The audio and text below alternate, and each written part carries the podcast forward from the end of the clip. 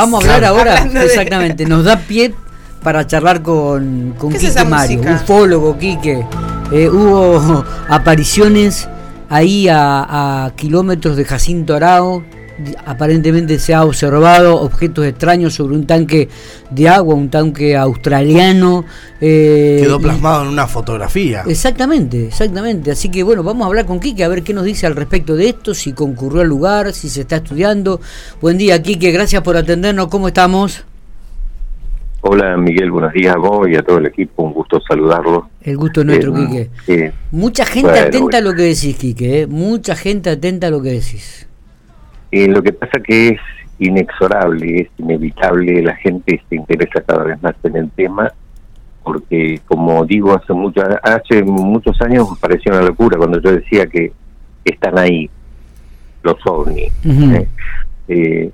y hoy, bueno, eh, ahí tenemos un, registro de, cámaras eh, automáticas que quedan puestas en establecimientos rurales. Eh, yo te quiero aclarar que esto no es novedad. esto pasa todas las semanas en distintos puntos de la provincia de La Pampa y en la Patagonia. yo recibí una fotografía mucho mejor que esta el, fin de semana pasado desde Neuquén, de una zona de la, de la precordillera, sí. Eh, de trabajadores de esa zona que me conocen y que siempre les percibo material de eso. Eh, hay, hay una actividad que es eh, que va en aumento. ¿Va incrementando? Eso que te iba a preguntar. ¿Se va incrementando con, con, con los, con los años? ¿Qué, ¿Qué esto? Sí, sí. Sí, sí, a ver, eh, yo que estoy en esto van a ser ahora casi 50 años, 49, eh, como investigador de campo. Eh, estoy, bueno, estoy muy contento porque de alguna manera está dando lo que yo decía hace cuarenta y pico de años. cuando anuncié en el 2013 que el foro de Davos incluyó el foro de Davos que que todos los meses, a principios de año, eh, los meses, el mes de enero sesiona en Lagos precisamente, eh, donde se reúnen los poderosos del mundo. Desde el año 2013 incluyeron un punto dentro de los 20 que abordan en el que eh, hablaban de la inminencia del contacto con una civilización extraterrestre. Y fíjate que no, no lo está diciendo la gente, la gente común, lo está diciendo los poderosos del mundo están reconociendo. Bueno, hubo todo un eh, cambio también en Estados Unidos con respecto a esto, ¿no? Eh, donde le exigieron este, revelar información que ellos tenían. Em, eh, no, pero, yo te aclaro. Sí. No, no, pero, te, aclaro, no, no. Ese, en Estados Unidos, como, como, como siempre pasa en Estados Unidos, hay intereses de por medio.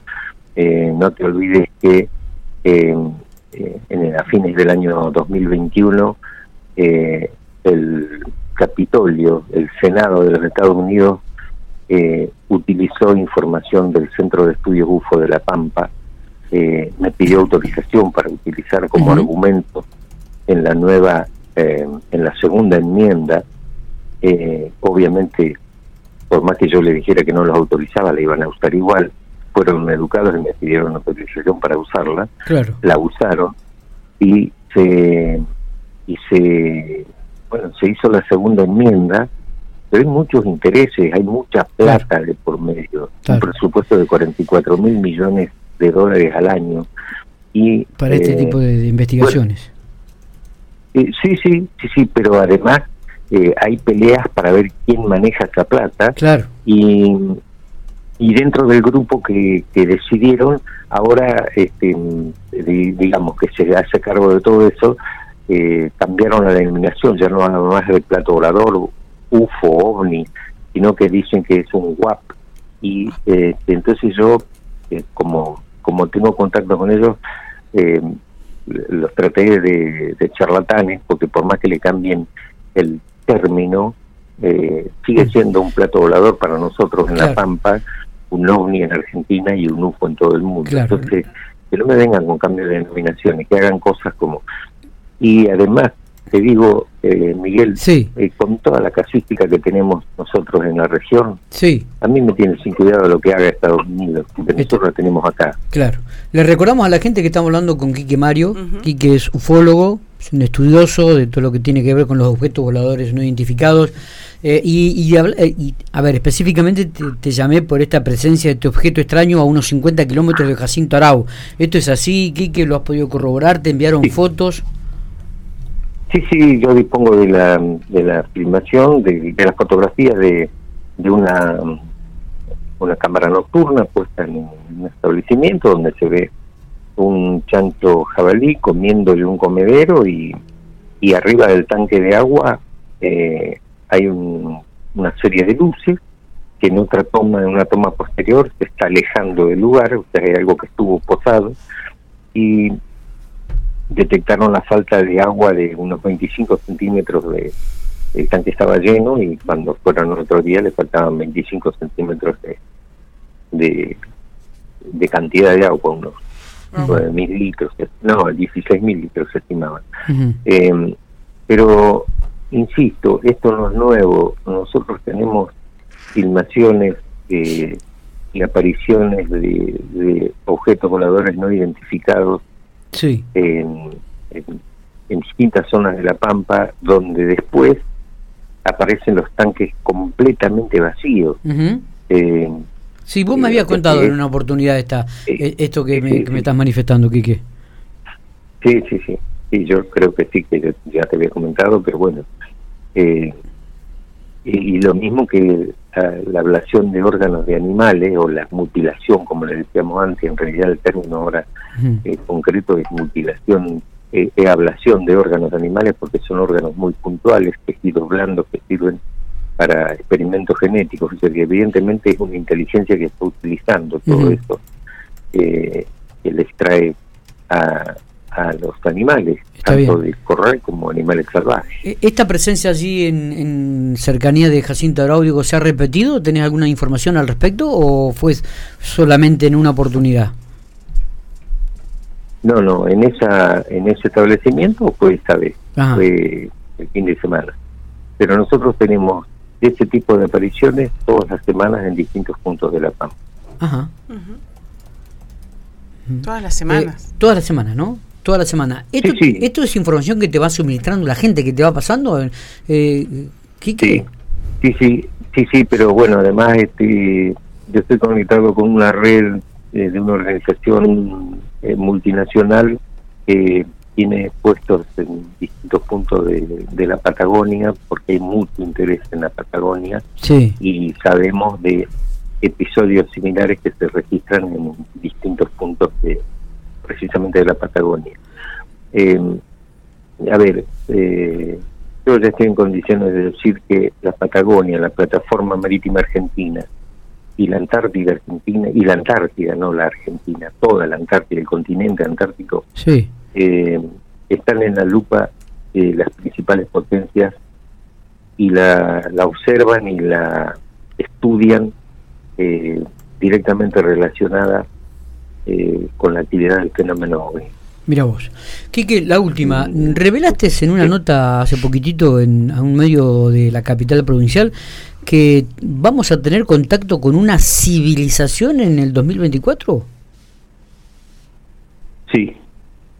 ¿Y, y, en, qué, eh, en qué te vales para ese tipo de afirmaciones?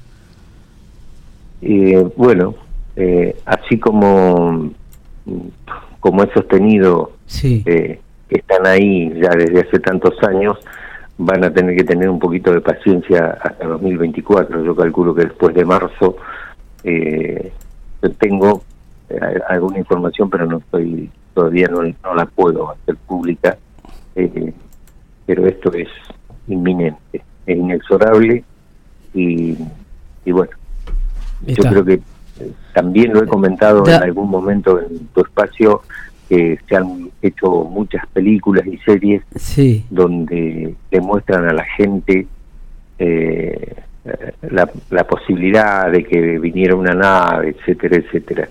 Eso es una forma de eh, preparar a la población para, eh, bueno, para que se familiarice con algo que puede ser posible. Da un poco de quickie esto, ¿eh? Da un poquito de, de, de, miedo, Kiki, esto, ¿eh?